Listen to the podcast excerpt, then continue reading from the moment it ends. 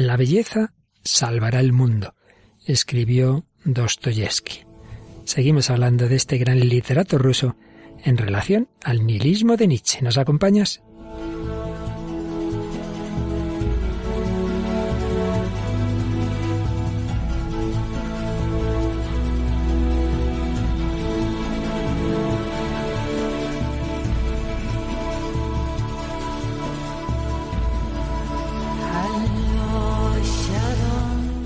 El hombre de hoy y Dios, con el padre Luis Fernando de Prada.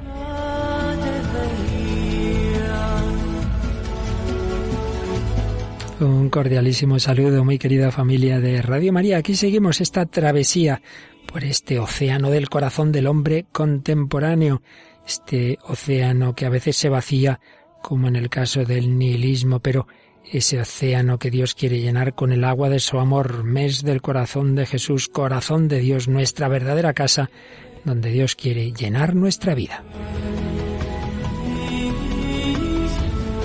Una travesía en la que siguen acompañándonos estas dos jóvenes. Paloma Niño, ¿qué tal? Buenas noches, Paloma. Buenas noches, Padre Luis Fernando. Buenas noches a todos los oyentes. Muy bien. Y Mónica del Álamo Toraño. Hola, Padre. Muy bien también. Estupendo. Bueno, pues, Paloma, estamos en este mes de junio mes del corazón de Jesús, seguimos hablando del nihilismo como contraposición a la verdadera esperanza del amor de Dios, seguimos hablando de Nietzsche, seguimos hablando de todas estas realidades tan antropológicas y bueno, vamos recibiendo comentarios, correos. Hoy como tenemos mucho que decir, dinos solamente alguno de ellos. Había varios en las publicaciones de Facebook, pero hemos elegido el de María del Pilar López Dionis, que nos dice Dios es creador, verdad, luz y salvación. Existe el amor. Lo que está fuera del amor no agrada ni viene de Dios. Pues muy bien, muy bonito comentario. Y como Dios es todo ello que dice aquí María del Pilar y quiere ser la vida de todos los hombres y muchos hombres no lo conocen, por eso Paloma tras la campaña misionera de la maratón, estamos en otro tipo de campaña muy distinta, una campaña, bueno, de algo que todos los días y a todas horas hace Radio María, pero que en este verano queremos intensificar. Vuelve a casa, ¿qué es esto de vuelve a casa? No será lo de vuelve a casa por Navidad tomar turrón.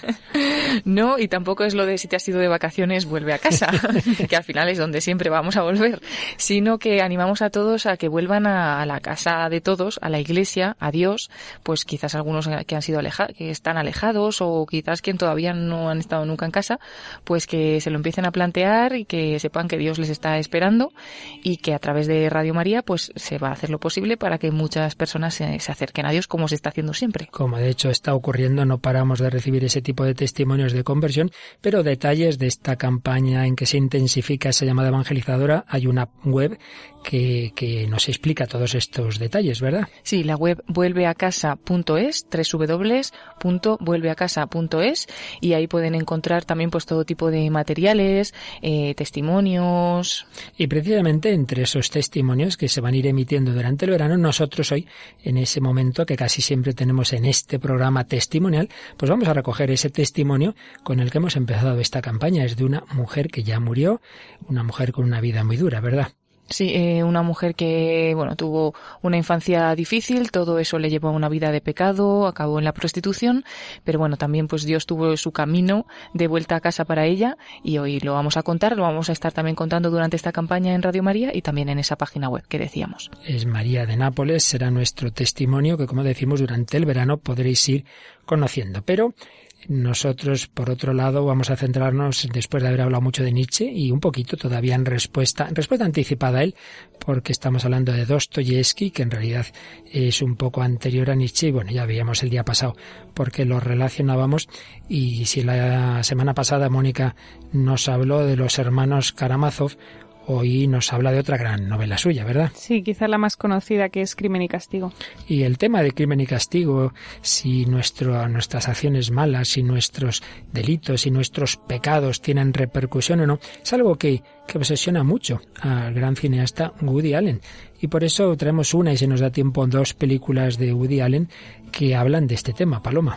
Traemos El sueño de Cassandra y la película Match Point. En ambas aparece un delito y qué consecuencias tiene eso en la conciencia de quien lo realiza. Pues así, con Dostoyevsky, con el cine, también con una canción que habla mm, de una manera peculiar, pero del hijo pródigo, ¿verdad, Mónica? Sí, se llama precisamente Prodigal y es del grupo One Republic. Pues con esto, con Marco Frisina al final del programa y con otros muchos ingredientes va a salir una ensalada veraniega estupenda. Vamos con ella en el programa 240 del hombre de hoy y Dios.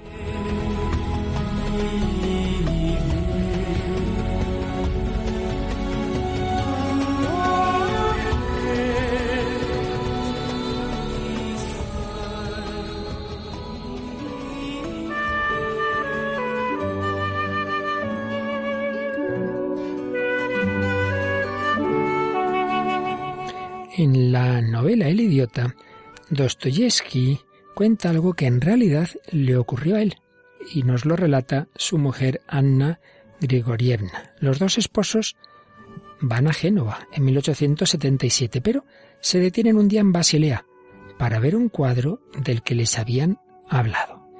Escribe Anna, es un lienzo de Holbein en el que se ve a Cristo, que ha soportado un martirio inhumano desprendido de la cruz y abandonado a la descomposición.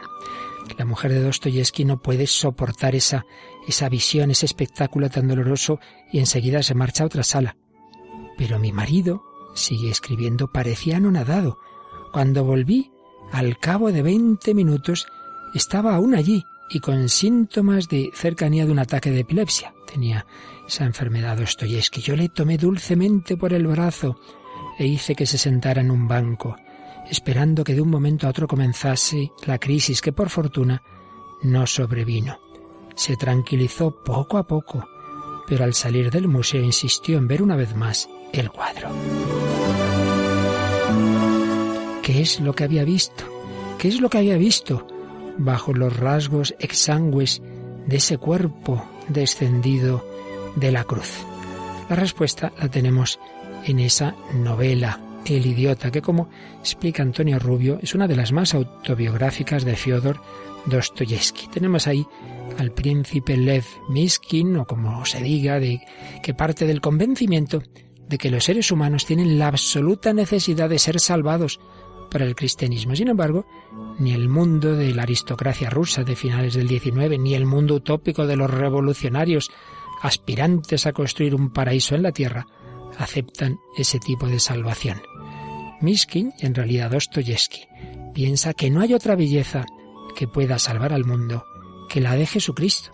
Pero hay otro personaje en la novela, Rogochin, que no parece muy convencido, y le basta con mostrar ese Cristo muerto, ese Cristo yaciente que había pintado Holbein en 1521. Este personaje señala que la pintura podría ser adecuada para llegar a la desalentadora conclusión de que aquel hombre, desfigurado por los tormentos, no pudo haber vuelto a la vida, no pudo haber resucitado. En cualquier caso, es indudable que este Cristo de Holbein, podéis buscarlo en Internet, si no lo tenéis en algún libro, resulta una imagen desasosegadora, molesta. Habrá que esperar casi al final de la novela para que Dostoyevsky lo describa. Nos asegura que en ese Cristo depositado en el sepulcro no hay nada de sobrenatural, es un cadáver que sufrió en vida las más horribles torturas. Pero no olvidemos de que el cántico del siervo de Yahvé en Isaías 53.2 se dice que no tenía belleza ni apariencia para atraer las miradas. Sí, aquí parece que hay un cadáver al que le espera la descomposición. De ahí que surja esa terrible pregunta. ¿Cómo pudieron creer los apóstoles que aquel despojo iba a resucitar? Ciertamente, Holbein no hizo ese tipo de iconografía que es la habitual en Oriente y la que conocería más Dostoyevsky, en la que la pasión queda como algo muy secundario. Siempre aparece Cristo glorioso, resucitado, con fondos dorados, rostro eriático.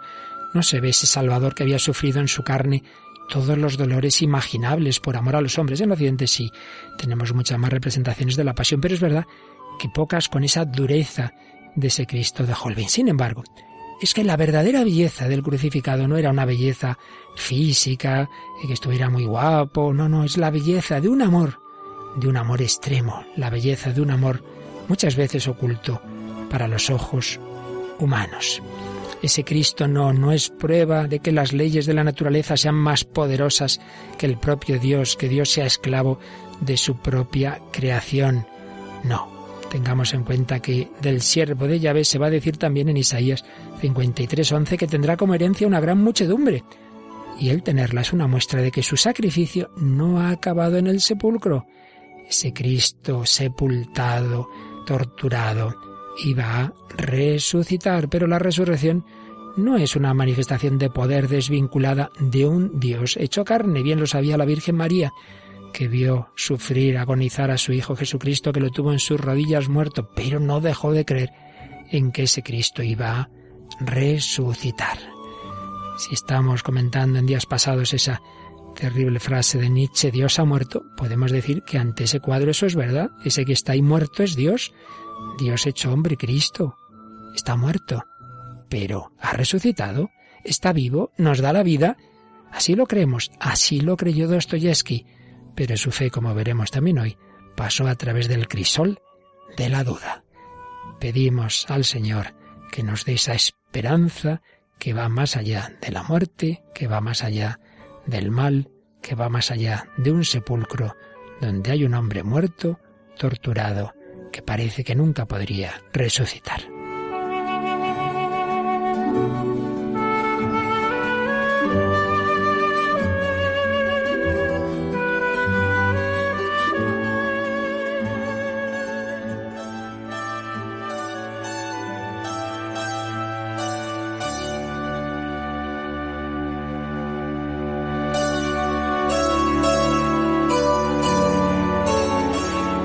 Pues aquí seguimos en Radio María, en El Hombre de Hoy y Dios, un Paloma Niño, Mónica del Álamo y un servidor, Padre Luis Fernando de Prada, hablando de Dostoyevsky, sus dudas, su posible ateísmo que no fue tal, porque llegó a la fe en Cristo, y en cambio como él viene a adelantar, a intuir esa crisis que a Nietzsche le llevaría a la negación de Dios, al Dios ha muerto. Hemos comenzado comentando esa escena que ocurre en la vida de Dostoyevsky y que él lleva a una de sus novelas, al idiota, esa escena ante ese cuadro de Cristo en el sepulcro. Y ahí ven los autores y también Henri de Libac, en esta obra que últimamente estamos siguiendo, esta obra clásica de Delibac, el drama del humanismo ateo, que realmente ante ese cuadro muchos han visto esa lucha de, del mundo moderno.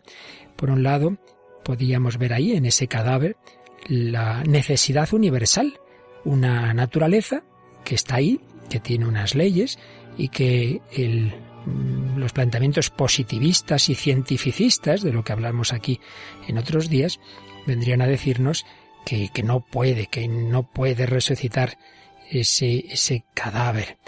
Eh, se ve ahí la naturaleza como un, diría Taine, como una gran dama indiferente que mata a una hormiga sin darse cuenta con el borde de su falda. En el momento en que se encuentra frente al cuadro de Holbein, todo el peso de ese siglo XIX cae sobre el alma de los personajes del idiota y sobre el alma de Dostoyevsky en definitiva, y expresa esa objeción entonces triunfante. Eh, el propio Dostoyevsky escribirá yo mismo siento que el ateísmo se presenta como lo más fuerte. Y sin duda, por el problema eterno, el problema del mal, un problema que está presente en toda la obra de Dostoyevsky. Si Dios existe, si Dios es bueno, ¿cómo puede haber tanto mal? Ciertamente Dostoyevsky no va a dar una respuesta fácil, una teodicea optimista, ausente de tragedia, en la que el mal no es más que un acorde necesario en la armonía universal y en la que los caminos de la providencia coinciden demasiado bien con la razón del filósofo, escribe Ekdokimov. Y Delibac señalará que más que una teodicea Dostoyevsky escribirá una satanodicea. Realmente el mal está muy presente en la obra de Dostoyevsky, que piensa que no hay respuesta en el plano de la mera razón. Cristo no ha venido a explicar el sufrimiento ni a resolver así fácilmente el problema del mal. Él ha tomado el mal sobre sus hombros para librarnos de él. Pero aparece también en los personajes de Dostoyevsky ese orgullo demoníaco del que hablábamos en la obra de Nietzsche, un orgullo que no soporta que haya Dios, la aspiración a la gratuidad de la conducta, la idea de que el hombre sería más poderoso el día en que se liberase por completo de Dios. Nos encontramos de nuevo con Nietzsche. Y un autor como André Gide, pues va a decir que ahí está ese, ese problema, esa cuestión que es el hombre, de dónde viene, a dónde va. Y escribe desde Nietzsche y con él se ha planteado una nueva pregunta. ¿Qué puede el hombre? ¿Qué puede un hombre? Esta pregunta se desprende de la idea terrible de que el hombre hubiera podido ser otra cosa, hubiera podido ser más. Esta pregunta es realmente la pregunta del ateo y Dostoyevsky lo comprendió. Pero indica Delibac que a esa pregunta hay dos contestaciones que se oponen, la de Nietzsche y la de Dostoyevsky. Donde Nietzsche presenta un apogeo, Dostoyevsky no ve más que un fallo. Nietzsche cede ante la seducción del camino que pretende conducir al hombre convertido en Dios hasta el superhombre. Y en cambio Dostoyevsky emprende el camino en cuyo final está el Dios hecho hombre. El hombre que pretende ser Dios por orgullo, el Dios hecho hombre en Jesucristo, que ha sido capaz de bajar hasta el sepulcro, de morir. Pero no de una manera fácil llega Dostoyevsky a esta conclusión. Él también exploró el camino, los caminos angustiosos de la duda, incluso del ateísmo. A Dostoyevsky le mordió, dice Dilibar, la tentación nietzscheana, emprendió de alguna manera una apología de Satán, ha investigado si el mal no sería un forjador del bien, si no se encontraba justificado, se ha preguntado si esas nociones del bien y del mal no serían unos débiles prejuicios, ha imaginado un ser que se elevaría por encima de esas nociones del bien y del mal. Y de este paso por la inmoralidad, la moral de Dostoyevsky ha adquirido un acento de libertad muy fuerte. Bueno, Mónica, pues yo creo que estas reflexiones de Delibar nos introducen en el problema del mal y en el problema de la moral en el problema de la culpabilidad que aparece en la obra que hoy nos traes, ¿no es así? Sí, además que esta dicotomía que, presentabas también, o Nietzsche Dostoyevsky, pero el propio Dostoyevsky, que tiene como sus dos facetas, esa faceta que, que parece que justifica el mal o que le trata de buscar Sí, o sea, no un sentido, pero sí, quizás eso, una justificación, pues se ven aquí en, en Crimen y Castigo. Justo la parte que, que, vamos a elegir es la parte más nietzscheana, como la otra vez, ¿no? La parte en la que se ve más que cuando se abandona a Dios, en el sentido teórico y en el práctico, ¿no? Pues sí que es justificable, ¿no? El, el mal, el pecado, el crimen en este caso. Eh, bueno, Crimen y Castigo es eh, una novela de, de 1866 y, y, bueno, pues el personaje principal es Raskolnikov, que, que, es un personaje que ha cometido un asesinato. Ha cometido un asesinato por unas circunstancias concretas. Él está en la miseria, ha tenido que dejar de estudiar. Y, y, bueno, podíamos pensar al principio de la obra que, bueno, a lo mejor no ha tenido más remedio. Quería, era una usurera, una, una anciana mmm, bastante malvada que le hacía la vida imposible a su hermana, a todo el mundo, que su herencia, o sea, ella cuando muriera había dejado todo su dinero a un convento para que se ofrecieran misas por su alma. Y entonces, bueno, pues eh, según al principio puedes decir, bueno, pues está justificado eh, Raskolnikov que, que robe, que, que, mate para robar, se está muriendo de hambre, podíamos pensar, pero luego te das cuenta, según ves su filosofía, que no es solo eso, no es solo eso, sino que él está justificando toda una teoría de que hay ciertas personas que por hacer el bien pueden matar, ¿no? Por así decirlo. Entonces, de, de hecho, bueno, vamos a leer uno de estos fragmentos, pero de hecho una de las cosas que dice Raskolnikov es que, bueno, él casi estaba haciendo un favor al mundo, porque realmente matando a esta mujer iba a haber dinero para este convento que hacían obras buenas, que le iban a dedicar a cosas buenas. Esta mujer estaba haciendo la vida imposible a su hermana, y, y, y, al mundo, porque era una usurera, se aprovechaba mucho de la gente. Entonces, bueno, hemos elegido un fragmento eh, que la verdad es que se te ponen los pelos de punta, ¿no? Cuando, sobre cómo justifica esto Raskolnikov. Entonces, está hablando con, con un juez, con una persona y con un amigo suyo. Y entonces este juez le dice que ha leído un artículo suyo de hace tiempo, de antes de cometerse el asesinato, dice de, de una teoría suya, bueno, que me llama la atención, ¿no? Y entonces se explica, se explica, explica a Raskolnikov. Dice, no es exactamente como lo dice usted. Sin embargo, reconozco que has puesto mi teoría con bastante precisión, y hasta diré con toda precisión. Estas últimas palabras las pronunció insistiendo en ellas y con una cierta satisfacción. Pero no dije que los hombres extraordinarios puedan cometer toda clase de actos criminales. no creo que la censura hubiera permitido la publicación de un artículo concebido en esos términos. Lo que en realidad afirmaba es que un hombre extraordinario tiene el derecho, no reconocido oficialmente, claro está, sino derivado de su propia individualidad, de permitir que su conciencia salte determinados límites, en el caso de que lo exija la realización de sus ideas, que pueden ser salvadoras para la humanidad. Es decir, un genio tiene una brillante idea que, para hacer bien a la humanidad exige una serie de crímenes, pues está permitido, dice. Dice usted que el artículo no es suficientemente claro. Me esforzaré en explicarlo, sigue Raskolnikov. Creo no equivocarme al suponer que eso es lo que usted desea. Según mi teoría, si los descubrimientos de Kepler o de Newton no hubieran podido difundirse debido a ciertos obstáculos, sin el sacrificio de una, diez, cien y hasta más vidas humanas, dichos sabios hubieran tenido el derecho, o mejor dicho, se habrían visto obligados a eliminar aquellos uno, diez, cien o más hombres que impedían el progreso, permitiendo con este sacrificio que todo el mundo conociera los descubrimientos. Ello no significaba, claro está, que Newton tuviera el derecho de matar a quien le plugiera o de ir a robar al mercado. Decía también en mi artículo que todos los legisladores y guías de la humanidad, desde los más antiguos tiempos hasta Licurgo, Solón, Mahoma, Napoleón, han sido criminales, ya que al dar nuevas leyes al hombre han tenido que destruir las leyes anteriores, mantenidas fielmente hasta entonces y transmitidas por sus progenitores. Es evidente que aquellos hombres no dudaron nunca en derramar sangre si veían en ello alguna ventaja. Observemos que casi todos eran muy sanguinarios. Por consiguiente, considero que no solamente los grandes hombres, sino también todos aquellos que exceden de algún modo del nivel corriente, es decir, los que son capaces de algo nuevo, deben ser, en virtud de su innato poder, más o menos criminales. De otro modo, no podrán salir de la rutina y les es imposible permanecer en ella. Su misión se lo impide. Bueno, toda la reflexión es mucho más amplia y además que se que es curioso estudiar también la evolución del pensamiento de, de la especie de arrepentimiento que tiene Raskolnikov y, todo su proceso relacionado con esta teoría. Pero bueno solo así la verdad es que a mí me parecía eso como que ilustraba bastante esta parte del pensamiento de, de la que hablábamos. Y ciertamente si lo relacionamos con lo que hemos visto en programas anteriores claro con esos planteamientos se justifican los totalitarismos del siglo XX que nunca han sido gratuitos no han sido hacer el mal por hacer el mal sino se suponía que era por un fin superior por un bien común, por el bien de Alemania, de la raza, por el bien de la clase proletaria, de, los necesitados, por la justicia. Sí, y con todos los problemas que eso deriva, que también se lo hace ver el juez al que les pone Raskolnikov su teoría de que si cada uno nos erigimos en, porque eso dice, decía el juez, claro, entonces usted se considera uno de esos hombres, entiendo. Y el otro, bueno, pues sí, pues tal, pues no sé qué. Entonces como que le pone ahí en un brete de decir, bueno, es que tú podías haber matado a la persona que ha muerto, ¿no? O sea, le encierra ahí un poco,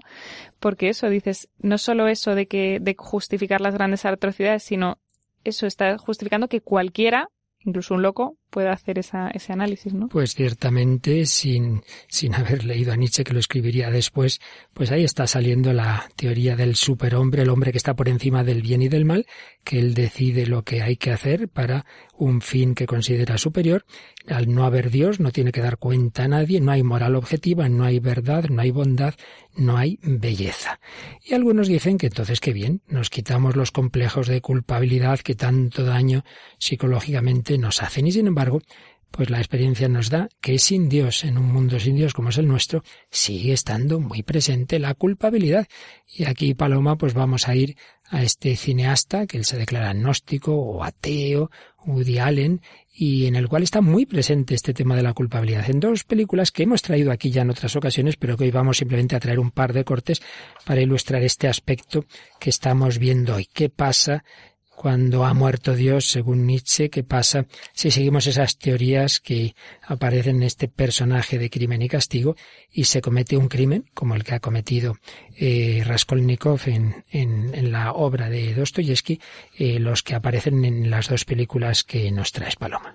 Sí, pues vamos a empezar, por ejemplo, por El sueño de Cassandra, que es una de estas películas de Woody Allen. En este caso se estrenó en 2007 y bueno, narra la historia de Gian y su hermano menor Terry.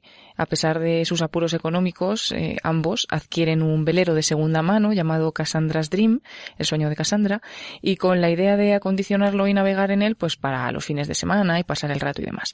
Jan conoce a la atractiva Ángela, una joven actriz recién llegada a Londres, que busca pues un futuro de éxito en el mundo de la interpretación y se siente fascinado por ella y por otro lado la debilidad de Terry por el juego pues provoca que ambos confluyan en un callejón sin salida en el que tienen una situación financiera muy delicada. Aparece su tío Howard, que llega de Estados Unidos, él pues sí que tiene un éxito económico, parece que va a aliviar la economía de los hermanos, pero todo tiene un precio y Tom los obliga a infringir la ley, poniendo a prueba pues la catadura moral de estos hermanos y provocando pues una serie de acontecimientos que, que van a tener sus consecuencias. Así es, ya en otra ocasión explicamos un poquito más, ya digo, esta película. Ahora vamos simplemente a, a decir, no tenemos más remedio que hacerlo, aunque sin destripar el final, por supuesto, que cometen un asesinato en beneficio de ese tío suyo pero claro, lo que pasa después es que lo que aparentemente, o sea, no les han pillado, parece ser que no ha ocurrido nada, pero uno de los hermanos empieza a sentir que la conciencia no le deja tranquilo. Entonces vemos un diálogo entre estos dos hermanos, entre Terry e Ian, después, un tiempo después de ese asesinato. Quiero entregarme a Ian. ¿Qué? Hemos quebrantado la ley de Dios. ¿Dios? Terry, ¿qué Dios? ¿Qué Dios, idiota? ¿Qué Dios? No debí dejar que me convencieras. Yo no te convencí, Terry. Tienes que dejar de engañarte. Quiero quitarme este peso. Oye, no puedes hacer esto, ¿comprendes? No puedes hacerlo. Destrozarías tu vida, la mía y la de tío Howard. No os implicaré ni a ti ni a Howard. He pensado en el suicidio, Ian. Pero, ¿por qué? Deja de preguntar lo mismo una y otra vez. Pues suicídate y no nos metas a Howard y a mí. Quiero hacer borrón y cuenta nueva. Quiero contárselo a alguien, ¿vale? Cumplir mi castigo y liberarme. Estoy más tranquilo desde que me he decidido. Madre mía, madre mía. Este parece que se ha leído también Crimen y Castigo, ¿no te parece, Mónica? Sí, totalmente. Además que es curioso que lo que necesita es casi lo que ofrece la Iglesia. Dice, necesito volver a empezar, pedir perdón eso, contárselo, a alguien. Bueno, pues confesarse, hijo. Si tuviera fe, ¿verdad? Incluso les dice a su hermano que no les va a meter por en medio. Y a mí también me sorprende la reacción diferente de los dos, ¿no? Uno está como muy arrepentido y el otro dice, bueno, pues tú suicídate si quieres, pero a nosotros no nos metas. Pero es tremendo, ¿verdad? Como desde perspectivas de una película, como ha dicho Paloma, muy, muy reciente y de un cineasta, pues que, que no tiene fe. Y ahí está el tema. Y, Dios existe, la ley de Dios, pero ¿qué estás hablando? Pero, pero es que no se puede ir contra la naturaleza y en la naturaleza humana está el deseo del bien y si lo infringes hay algo en tu corazón. Decía Kant que hay dos cosas que siempre le, le sobrecogían, ¿no? El cielo estrellado sobre mi cabeza y la ley moral en mi conciencia. Uno puede cometer el mayor crimen del mundo, pero si sabe que hay un Dios y no le tiene miedo porque Dios está deseando perdonarnos, volverá como el hijo pródigo. Y es que, Mónica, también ese tema del hijo pródigo aparece en la música moderna, aunque a veces desde otras perspectivas, pero ahí está. Sí, este, en este caso hemos traído una canción del grupo One Republic, que es un grupo, una banda estadounidense de pop rock, y, y, nada, pues esta es la verdad un poco así críptica, pero, pero en el fondo se ve pues que es como una historia del hijo pródigo, pero parece pues o entre una pareja o entre dos hermanos o entre, o sea, una relación de, de amistad, de amor de alguna manera, de una persona que le ha pasado algo, que quiere huir, que, que no se atreve a enfrentarse a ello, pero y al principio dice un poco pero no me esperes quiero volver quiero huir pero el hijo pródigo pero pero de alguna manera sigo tratando de encontrar mi camino, entonces es eso, una especie de lucha en, entre ese mal que has cometido y ese deseo de volver a casa. Pues nada, escuchamos esta canción Prodigal de One Republic.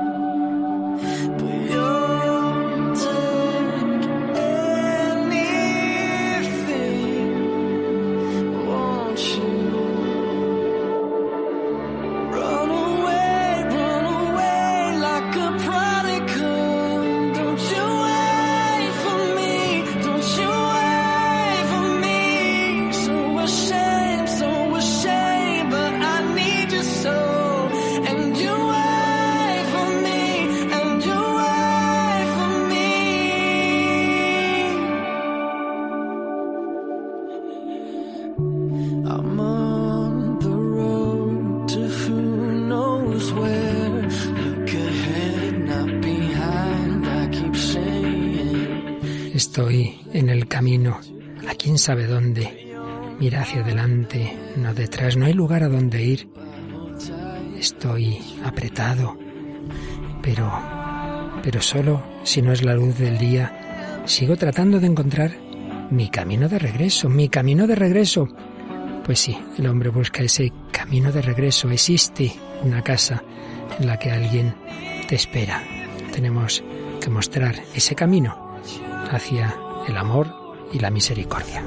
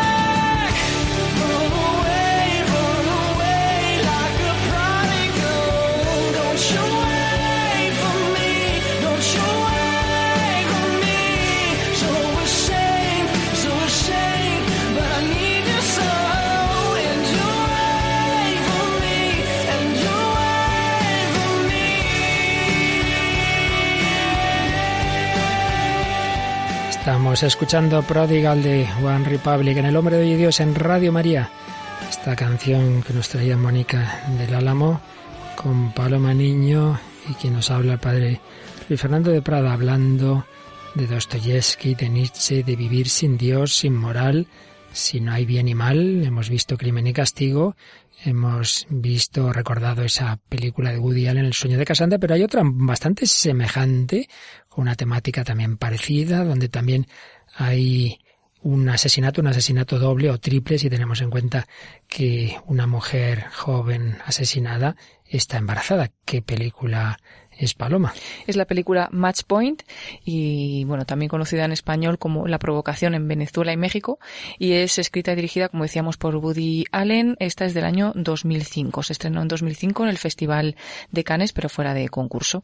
Y bueno, el argumento, Chris Wilton es un ambicioso profesor de tenis con escasos recursos económicos y gracias a su amistad con Tom Hewitt, pues consigue entrar un poco en la alta sociedad londinense, eh, consigue enamorar a la hermana de su amigo, a Chloe, y por su parte también tiene una relación con Nola Rice, una atractiva americana de la que pues él se encapricha nada más eh, que la ve y al final pues tiene un juego entre las dos mujeres y el azar, la pasión y sobre todo la ambición le llevan a cometer acciones de estos asesinatos que estábamos hablando pues que van a determinar su vida y la de los demás.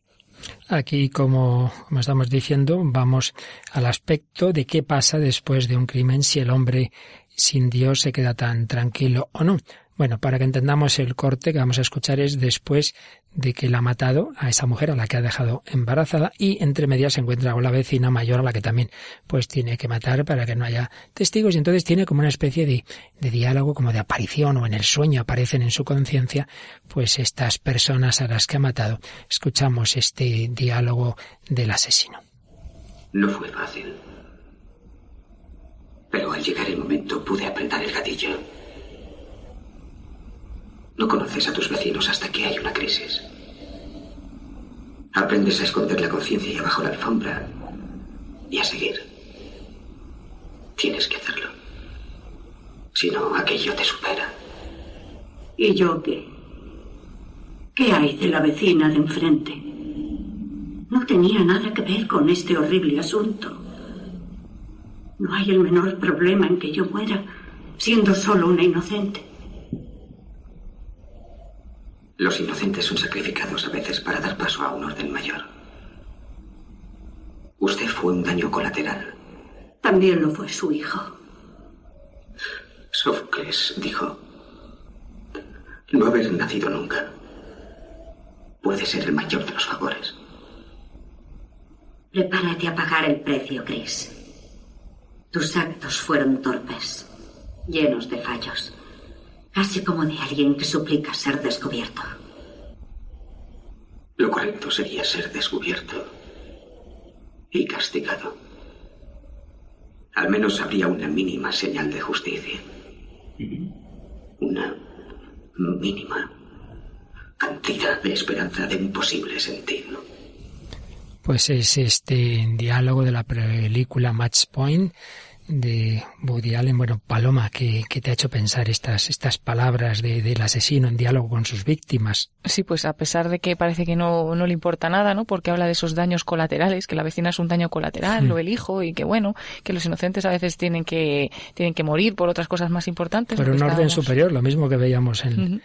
Pero a pesar de todo, al final dice, lo mejor sería ser descubierto y castigado, porque ahí encontraría un poco un sentido. Y también lo que dice de la conciencia, ¿no? Tengo que esconder mi conciencia debajo de la alfombra, no sé cómo dice, porque si no, no se puede seguir viviendo. O sea, que al final aparenta una cosa, pero en, dentro tiene otra. Mónica, ¿qué te ha parecido? Sí, también pensaba, centrándome en la primera parte, eh, de que en abstracto todos tenemos argumentos. Una cosa que decía un profesor mío, y es que es verdad que casi todo puede ser justificable, que dices, bueno, pues mejor no haber nacido, porque para sufrir, o mira, muchas vidas son sacrificadas, puedes hasta decir, bueno, pues racionalmente, pero claro, estás hablando de una vida, de una persona, o metes la conciencia, metes al hombre y dices, es que esto no se puede permitir, ¿no? es que...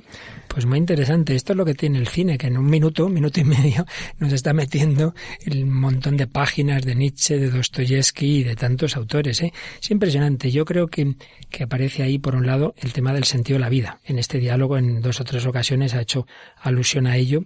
Al no tener un sentido de la vida, tampoco tiene sentido la vida concreta de estas personas. No tiene una dignidad intangible. Esa vecina o ese hijo o esta mujer, bueno, pues son, son realidades que están ahí y que si para mi bien, de ese superhombre que está por encima del bien y del mal, hay que eliminarlas, pues las elimino. Pero es curioso cómo de alguna manera está pidiendo un castigo. Dice, bueno, por lo menos habría, habría un sentido en este mundo, porque si en este mundo uno puede hacer el mal y no pasa nada, porque, mm, porque el tema está, no vamos a decir que ocurre, eh, si la policía, la policía le pilla o no le pilla, ¿no?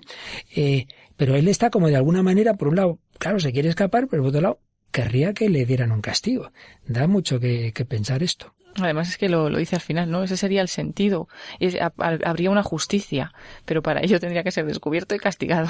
Así es. Bueno, Paloma, pero mucho más bonito es si uno sabe que hay un sentido y no solo hay justicia, sino que hay misericordia. Aquí ya vamos no a una película, no a una novela, sino vamos a una vida concreta de alguien que además tiene que ver con Radio María, nuestra Radio María fundadora, Radio María Italia, pero que ahora, eh, que también en Radio María España estamos difundiendo la historia de esta mujer que ya falleció y con ese seudónimo de María de Nápoles. Introdúcenos un poquito esta historia y bueno, nos vas contando. Pues eso sí, se mantuvo un poco en el anonimato, solamente pues se dio a conocer, quiso que la dieran a conocer, como María de Nápoles, una mujer de gran personalidad, gran sensibilidad y que estuvo muchos años marcada por una vida de pecado y al final pues descubre la fe, el amor de Dios y su misericordia eh, escuchando Radio María Italia. Estaba escuchando el programa El Hermano que dirigía Federico Coaglini y pues ahí poco a poco ya va descubriendo a Dios, poco a poco lo va conociendo y esto lo cuenta después en unas, en unas cartas.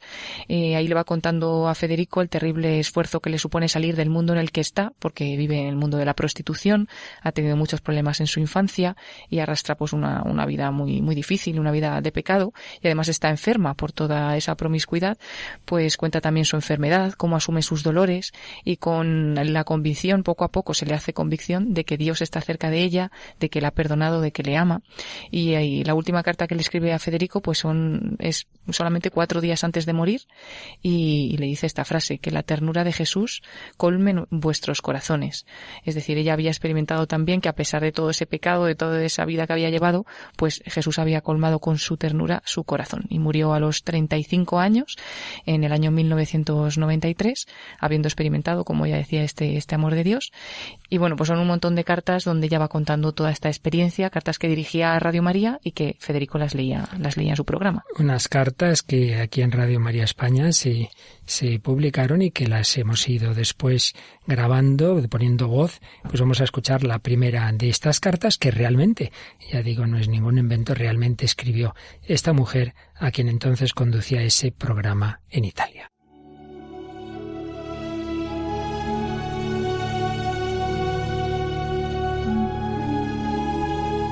Nápoles, 13 de diciembre de 1992. Querido Federico, amigo de Radio María. Me permito escribirte esta carta porque tengo plena confianza en ti y porque te estimo mucho. Tus transmisiones del sábado por la noche en el hermano me llenan el corazón de serenidad y alegría. Jamás he rezado antes tan bien. En ti se nota una fe verdadera y genuina que sabes transmitir aun aquellas personas que no creen.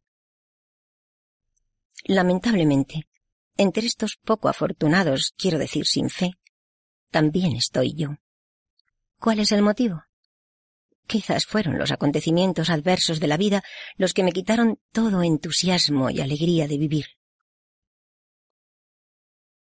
Hasta tres veces He intentado el suicidio sin lograrlo, desafortunadamente. ¿Me permites que me desahogue confiándome por fin a un amigo y hermano que me comprende y que sé que es capaz de guardar este secreto? Esta carta quiero que sea eso, un secreto, por lo que te pido tenerla confidencialmente, dada la delicadeza del argumento. Entiendo que es una auténtica confesión, aunque no pretendo de ti el perdón, que sólo lo podría conseguir con el sacramento de la reconciliación. Espero que me tengas presente en tus oraciones mediante la intercesión del Padre Pío, tan estimado y amado por ti. Se ve cuánto lo aprecias por el pequeño espacio que dedicas al Padre Pío cada sábado después del rosario. Debes saber que alimento un odio terrible hacia mi padre, que está en prisión condenado a cadena perpetua. Mi experiencia de una vida negativa me ha llevado a encerrarme en una soledad tremenda y sin salida. Cuando apenas tenía quince años, fui violada por mi padre, de manera tan bestial que solo el recuerdo me hace daño. De este terrible episodio hablé solo con mi madre, la única persona a la que estaba muy unida, pues soy hija única. Todo eso suscitó en ella una reacción tal que sucedió una auténtica tragedia. Mi padre, me repugna el solo pensamiento de llamarlo así, para evitar una denuncia por parte de mi madre, la amenazó delante de mis ojos. Te puedes imaginar cuál fue mi reacción. Lo denuncié y ahora está cumpliendo la pena de cadena perpetua. Espero que termine preso sus últimos días porque para mí ya no existe. Ahora vivo sola, encerrada en mí misma, con una desesperación infinita. Por fortuna, trabajo como asistente social, lo que me permite vivir una vida autónoma e independiente. Pero me falta una cosa esencial, la fe. Termino pidiéndote perdón por hacerte perder un tiempo tan precioso. Perdóname este desahogo. Tenía tanta necesidad. Si haces mención de este caso a través de Radio María el sábado en la noche, usa un nombre convencional, por ejemplo, María de Nápoles. Te digo esto porque tienes la amable costumbre de agradecer a aquellos que te escriben antes de la transmisión del hermano. Ay, me quitarías un peso de encima. Gracias. Te saludo afectuosamente con mis mejores deseos para las fiestas de Navidad que se acercan, aunque por lo demás, para mí no existen.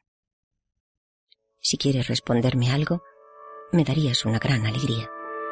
Chao, María. Bueno, pues era esa primera carta que esta mujer escribió a quien conducía ese programa de Radio María. No se cayó el tema, no se lo guardó como aparecía en los cortes de esas películas, lo sacó hacia alguien que le podía ayudar. ¿Qué te ha parecido, Mónica? Muy impresionante, muy impresionante por la sinceridad y, y por eso, el decir, bueno, eh, esto que me ha pasado es algo malo, es algo tal, pero necesito a Dios de alguna manera, ¿no? O sea, es verdad que de momento no tiene fe, pero, pero es muy humano el decir estoy desesperado y necesito algo, ¿no? Hay veces que cuando pasa algo así tan grave, o bien te rebotas contra Dios, la asistencia o lo que sea, te vuelve, pero esta persona de hecho, decía, ha bueno, intentado suicidarse. Sí, sí, totalmente. Pero ahora no sé, como que es tan, eso, tan espontánea, tan sincera, decir necesito ayuda. Y aunque no tuviera fe, pero intuía que había algo, una esperanza, una paz que venía a través de esa emisión, como a veces nos dicen nuestros oyentes. Al final de todo llega a decir, me quitarías un peso de encima, ¿no? Pues simplemente el decirlo, el, el expresarlo y el, el- en el fondo tener una esperanza de poder ser perdonada o de que Dios esté ahí, ¿no? Pues le, le consolaba ya de primeras. Así es, esta mujer, en todo ese periodo, ese proceso que podemos ir conociendo si seguimos leyendo, escuchando sus cartas, pues sí que encontró al final esa fe que ella echaba en falta. Y de hecho, pues comenzábamos el programa también hablando de que Dostoyevsky no tuvo una fe fácil, que él también estuvo muy tentado por el ateísmo, que tuvo mucho sufrimiento de otro tipo, pero lo tuvo ciertamente. Y es curioso que aparece en las obras de Dostoyevsky que de alguna manera es preferible el ateísmo como penúltimo escalón que lleva a la fe a la indiferencia, a la indiferencia. Él se vio en esa situación en que tenía que, escoger y vio que ante esos dos platillos, uno con ese ateísmo que iba triunfando en su época y ese cientificismo, esa naturaleza que todo lo podía y que podía haber representado en ese cadáver de- del Cristo yaciente de Holbein, pero en el otro platillo estaba Dios. Entonces dice Delibac, los nuevos jueces de la Inquisición científica no pueden nada. Dios está vivo. En uno de los platillos está todo el peso de los apetitos humanos y toda la fuerza de una energía capaz de transformar al hombre. En el otro platillo pone todavía un imponderable más cuidado si cabe que los de antes, pero es un elemento tan puro, dotado de una profundidad tal, que el milagro se produce. El platillo cae. Dios lo arrastra. Berdeayev escribirá Dostoyevsky ha aprendido todo lo que sabrá Nietzsche, y eso es lo que está en el primer platillo, pero también algo más. Y de hecho, el propio Dostoyevsky, poco antes de su muerte, a propósito de ciertas críticas que se hacían a su novela Los hermanos Karamazov, anota en su agenda Los ignorantes se han burlado de mi oscurantismo y del carácter retrógrado de mi fe. Estos imbéciles no conciben ni siquiera una negación de Dios tan fuerte como la que he manifestado. Es a esto a lo que responde la novela. En toda Europa no se encuentra expresión tan poderosa de ateísmo. Yo no creo en Cristo como un niño y lo confieso infantilmente. A través del tornillo de la duda es como ha llegado mi Osana. Él supo lo que era el ateísmo, el dudar de Dios, pero a través de ese tornillo de la duda llegó a Losana. Y él supo, como decíamos antes, lo que era el sufrimiento, un sufrimiento grande y, por supuesto, una fe que no simplemente es una fe en Dios sin más. Dostoyevsky señala de Libac, no separa nunca la fe en Dios de la fe en Jesucristo. El Dios que triunfa en su alma es el Dios de Jesús, es el propio Jesucristo, el Dios de la Biblia, el Dios hecho carne, ese Cristo que Nietzsche rechaza es el Cristo del que Dostoyevsky escribirá en una carta poco después de ser liberado de su durísimo cautiverio en Siberia. Dios me envía a veces unos minutos de completa serenidad. En esos minutos es cuando yo formo en mí una profesión de fe, en la cual todo es claro y sagrado. Esta profesión de fe es muy simple. Hela aquí. Creer que no hay nada más bello, más profundo, más sintomático, más razonable, más valeroso, ni más perfecto que Cristo. Y no solamente no hay nada, sino, y lo digo con un amor entusiasta, que no puede haber nada. Más aún, si alguien me probase que Cristo no es la verdad, y se probase realmente que la verdad está fuera de Cristo, preferiría quedarme con Cristo antes que con la verdad. Por supuesto, no existe tal oposición. Cristo es la verdad, es la bondad y es la belleza. La belleza salvará el mundo. La belleza del amor, escribe Stefano de Fioris.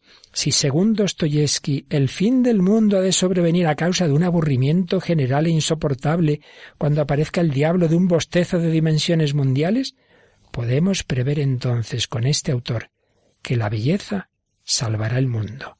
Serán las obras maestras del arte humano, no carente de una chispa divina, y las obras de Dios en la arcilla humana, los santos, quienes elevarán a los hombres por encima de lo útil y lo funcional, para hacerles descubrir el significado de la vida como don gratuito del Dios vivo, que por caminos imprevisibles guía las vicisitudes históricas hacia unas metas eternas.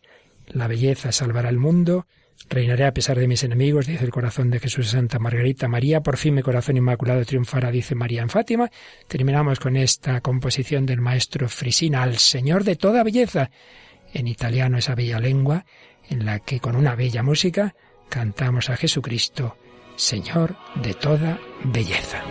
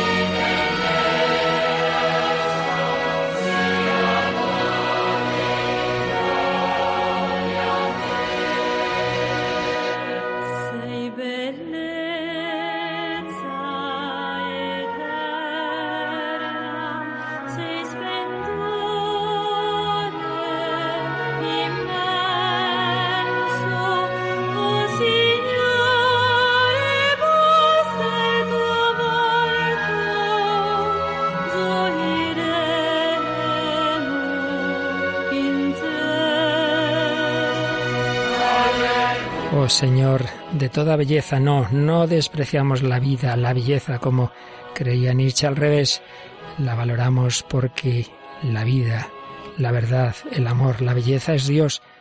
Y ahí está la clave en descubrirla como San Agustín, tarde te amé, hermosura tan antigua y tan nueva, tarde te amé. Y Guy de Larigaudy escribirá, hay que amarlo todo, una orquídea bruscamente abierta en la jungla, un caballo hermoso, un gesto de niño, un chiste, una sonrisa de mujer, Hace falta admirar toda belleza, descubrirla aunque sea en el lodo y elevarla hacia Dios, pero no atarse a ella, porque solo es un rayo de luz y nosotros estamos hechos para el sol.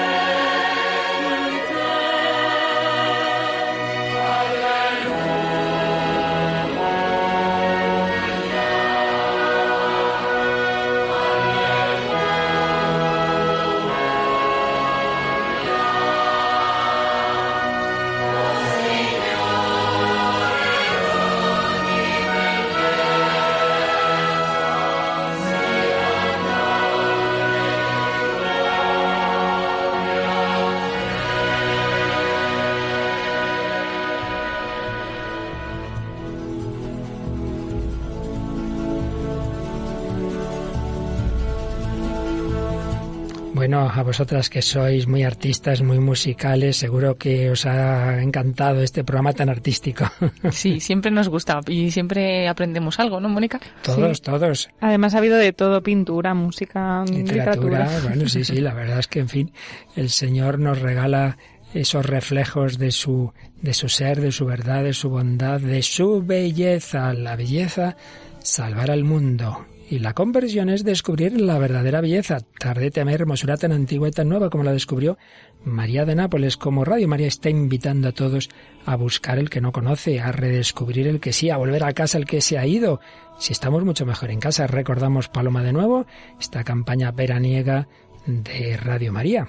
en la que estamos invitando a todos los que estén un poco alejados, que no tengan miedo de volver, que Dios les está esperando y para ello pues también tenemos muchos materiales en la página web que hemos hecho a propósito, www.vuelveacasa.es, vuelveacasa.es, donde podrán escuchar esta historia de María de Nápoles poco a poco completa y también otros testimonios que también se van ofreciendo en Radio María y muchas otras cosas que nos pueden ayudar y además con esta campaña pues también hay que saber que los voluntarios de Radio María salen a la calle a pues transmitir este mensaje a los que a lo mejor no nos escuchan todavía en la radio, pues para que la sintonicen ¿no? y se acerquen. Y, bueno, pues lo van haciendo por los diferentes grupos de voluntarios de, de España. Se puede ver la ruta que van siguiendo y dónde van a estar en cada fecha, pues también en esta página web, vuelveacasa.es. Y vosotros mismos, queridos oyentes, ayudar a otras personas a comunicarles esto y que como podéis comprobar día tras día, Radio María no es solo para los que ya están, no es solo para rezar, que es muy importante y es lo primero que tenemos que hacer, pero también es para los que aún no rezan o para los que rezan sin saber que rezan, porque en el fondo del corazón humano está este deseo de Dios. Paloma Niño, Mónica del Álamo, muchísimas gracias y bueno, vamos a descansar en el Señor y hasta el próximo día vosotras. Muchísimas gracias. Gracias, Padre Luis Fernando, y buenas noches a todos. Y para Mónica. Muchas gracias. Y a todos vosotros, querida familia de Radio María, que busquemos a aquel que es verdad, bondad y belleza. Que los bendiga. Hasta el próximo día, si Él quiere.